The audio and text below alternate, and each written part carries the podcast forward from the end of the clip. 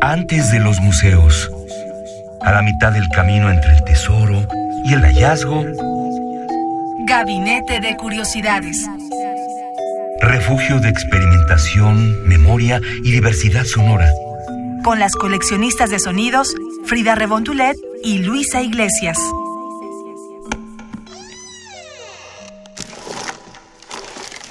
Etnografía sonora.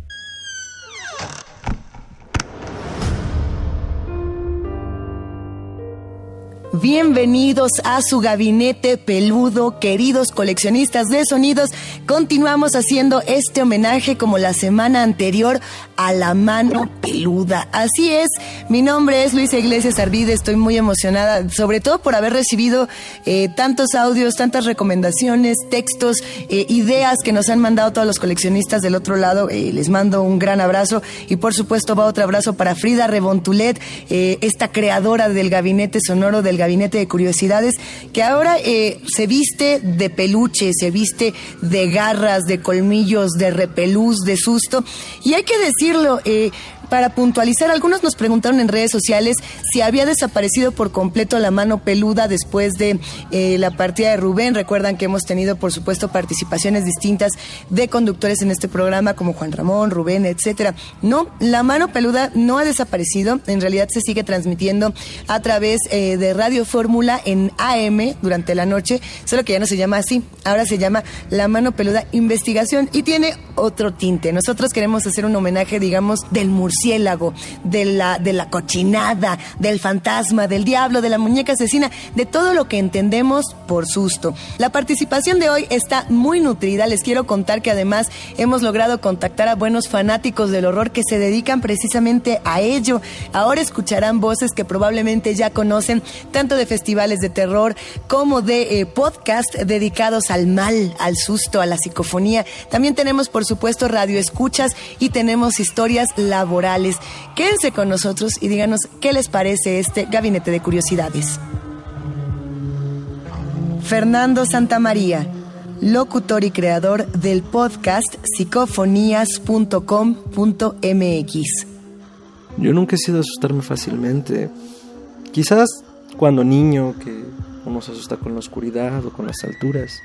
Y ahora de adulto, pues vivir en una ciudad como esta te mantiene en un terror constante. Pero bueno, a mí siempre me ha gustado el terror, el estudio del oculto. Sin embargo, creo que el verdadero terror o lo que verdaderamente nos incomoda es que en nuestra cotidianeidad se rompa algo. Y puede ser de una manera muy simple, pero con el hecho de que ya no sea nuestro, nuestra rutina cotidiana, perdemos el piso. Lo cual me hace pensar en que hace año y medio, regresando de trabajar a mi departamento, eh, llegué, me recibió mi gatita como siempre suelo hacerlo. Y me dispuse a servirle de comer y un poco de agua, meditando sobre lo pesado que había sido el día. Eh, comencé a notar un ambiente extraño que de manera inmediata se materializó en un movimiento en la persiana, sutil pero certero lo cual nos hizo voltear a la gata y a mí hacia la ventana. Sí, la ventana estaba ligeramente entreabierta, pero había algo en el golpeteo que pasó que nos puso en alerta, como si algo inminente fuera a suceder, como si estuviéramos bajo ataque.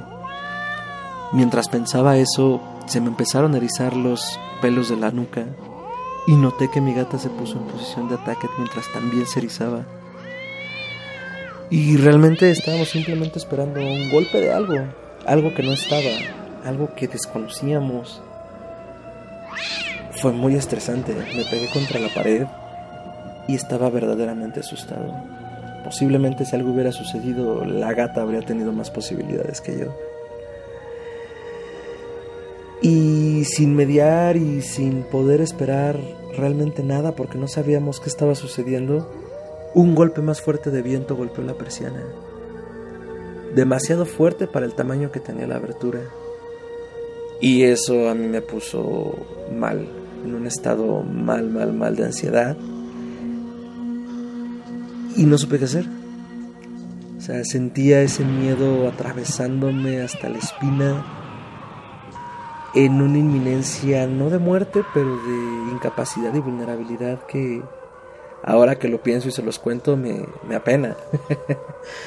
pero en ese momento estaba congelado de terror hacia la nada. Todo esto que les cuento sucedió posiblemente en un lapso de 30 segundos. En 30 segundos, algo invisible y que posiblemente no estaba ahí me hizo ver mi suerte. Y, y pues eso.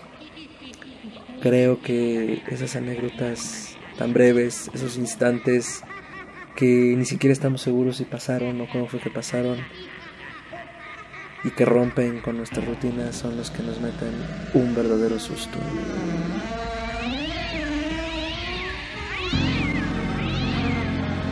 Edna Campos, directora del Festival Macabro.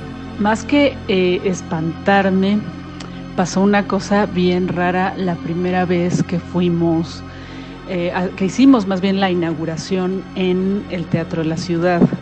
Esto fue hace como cinco o seis años más o menos.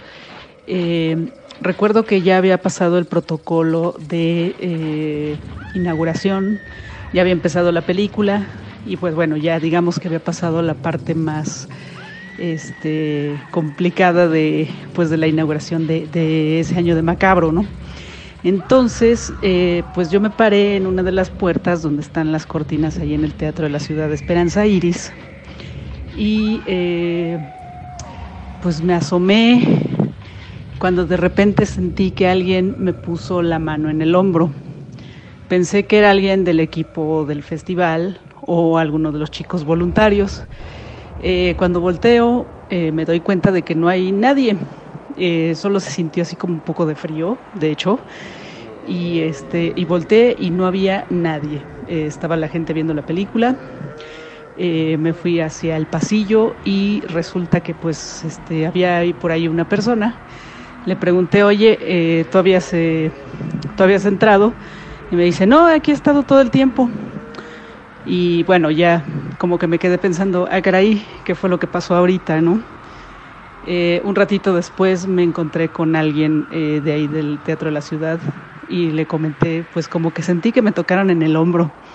Y me dijo, a lo mejor fue doña Esperanza Iris, dicen que su fantasma está por aquí.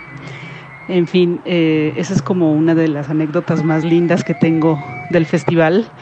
Eh, que bueno, más que espantarme, pues me hizo sentir como que era muy bienvenida en su casa.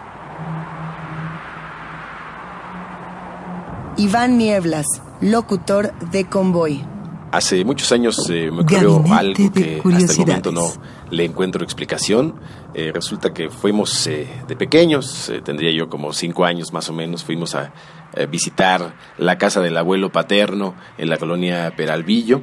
Eh, estábamos, pues eh, ya saben, estas reuniones familiares y yo, pues obviamente, jugando con los primos de la edad. Pues esta era una especie de vecindad donde vivía el abuelo paterno. Había pues algunos otros departamentos, obviamente. uno de ellos estaba al parecer no abandonado, sino que al parecer se había mudado alguna familia, algunas personas de ese departamento y casualmente la, la puerta eh, estaba abierta, así que pues nosotros, niños traviesos, eh, nos metimos eh, obviamente a este departamento vacío. Ya era pues más o menos la tarde, empezaba a, caer el sol y había pues esta especie de luz que pues medio entre deja ver y no deja ver, algo pues ahí medio, medio sombrío. Eh, y bueno, eh, explorando más o menos los, los cuartos y la, la habitación, eh, este departamento, pues había obviamente muchos objetos tirados de lo que habían dejado los que habitaban por ahí y pues nosotros niños ahí buscando pues chucherías, ya sabe usted, este, pelotitas, canicas, etcétera, etcétera. yo recuerdo que estuve con la, con la vista baja todo el tiempo este, en el suelo, pues viendo a ver qué tesoros podría encontrarme.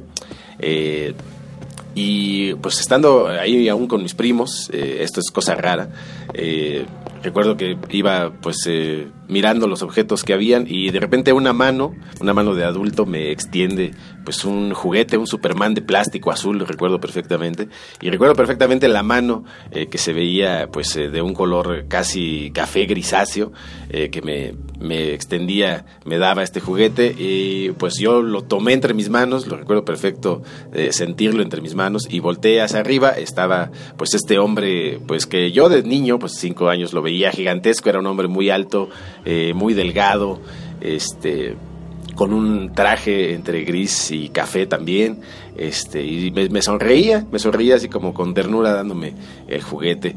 Eh, bueno, yo simplemente lo tomé y pues me di la vuelta y seguimos jugando. Eh, cosa rara que ninguno de mis primos pues vio este, a, este, a este sujeto. Eh, y bueno, años después, años después, un par de años más o menos, fuimos de visita a la casa de la abuela materna. llegando a la casa, en la sala de, la misma, pues había un cuadro con un par de personajes, ahí pues ya saben, en, en la sala como, como cuadro central. Y bueno, yo inmediatamente reconocí a uno de los dos personajes, era justamente pues este hombre que me había dado eh, el, Superman de plástico y lo reconocí inmediatamente y le dije a mi familia, ah, este señor pues es el que me regaló un juguete, ¿no?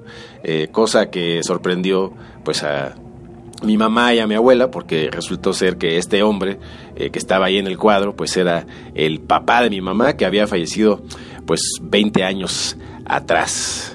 Así que bueno, pues ese es mi testimonio. Eh, buenas tardes, buenas noches, hasta luego.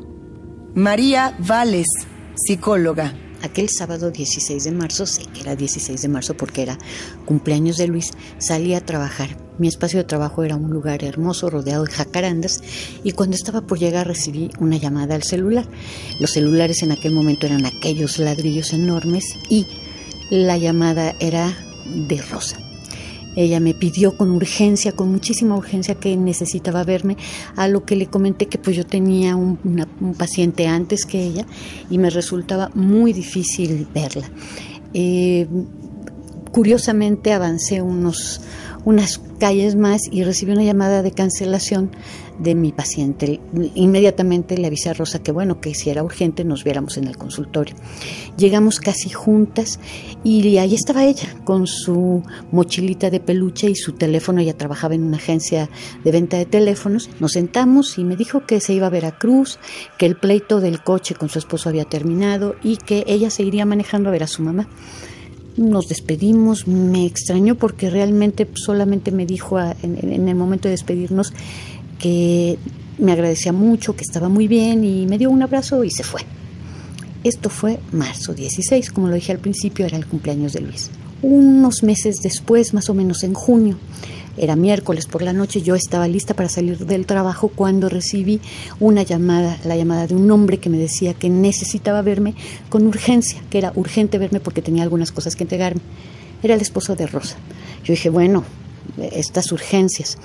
Em, debo decirles que aquella mañana de sábado, cuando se fue, Rosa no me pagó.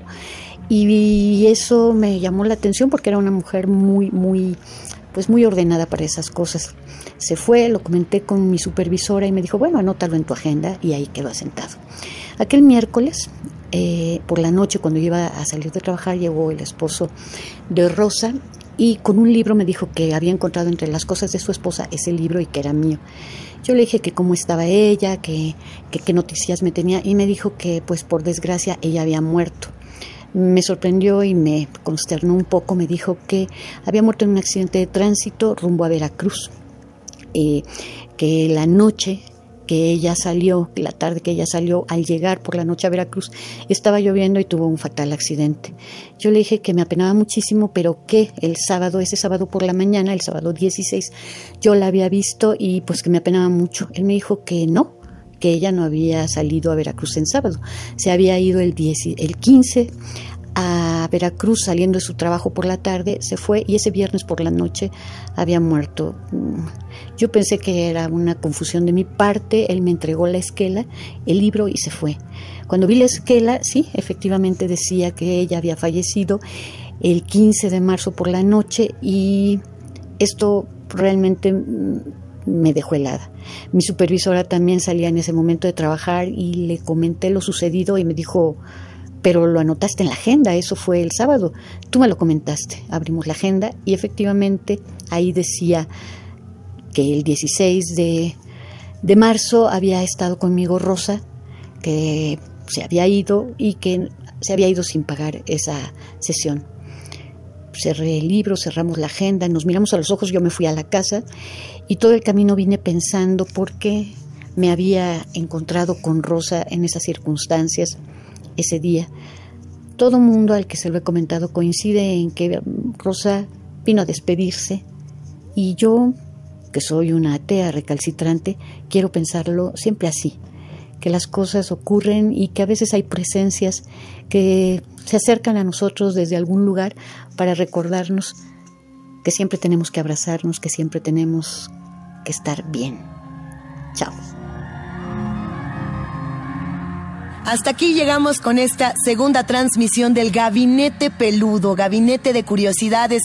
Gracias, queridos coleccionistas de sonidos. Si quieren volver a escuchar sus propias voces en esta transmisión, recuerden que pueden visitar www.bit.ly diagonal gabinete C o nos pueden escribir a Twitter donde estamos como arroba gabinete C-bajo. Nos escuchamos la próxima ocasión. Espeluznante. Radio UNAM presentó Gabinete de Curiosidades. Refugio de experimentación, memoria y diversidad sonora. Dispara tu curiosidad en la próxima emisión.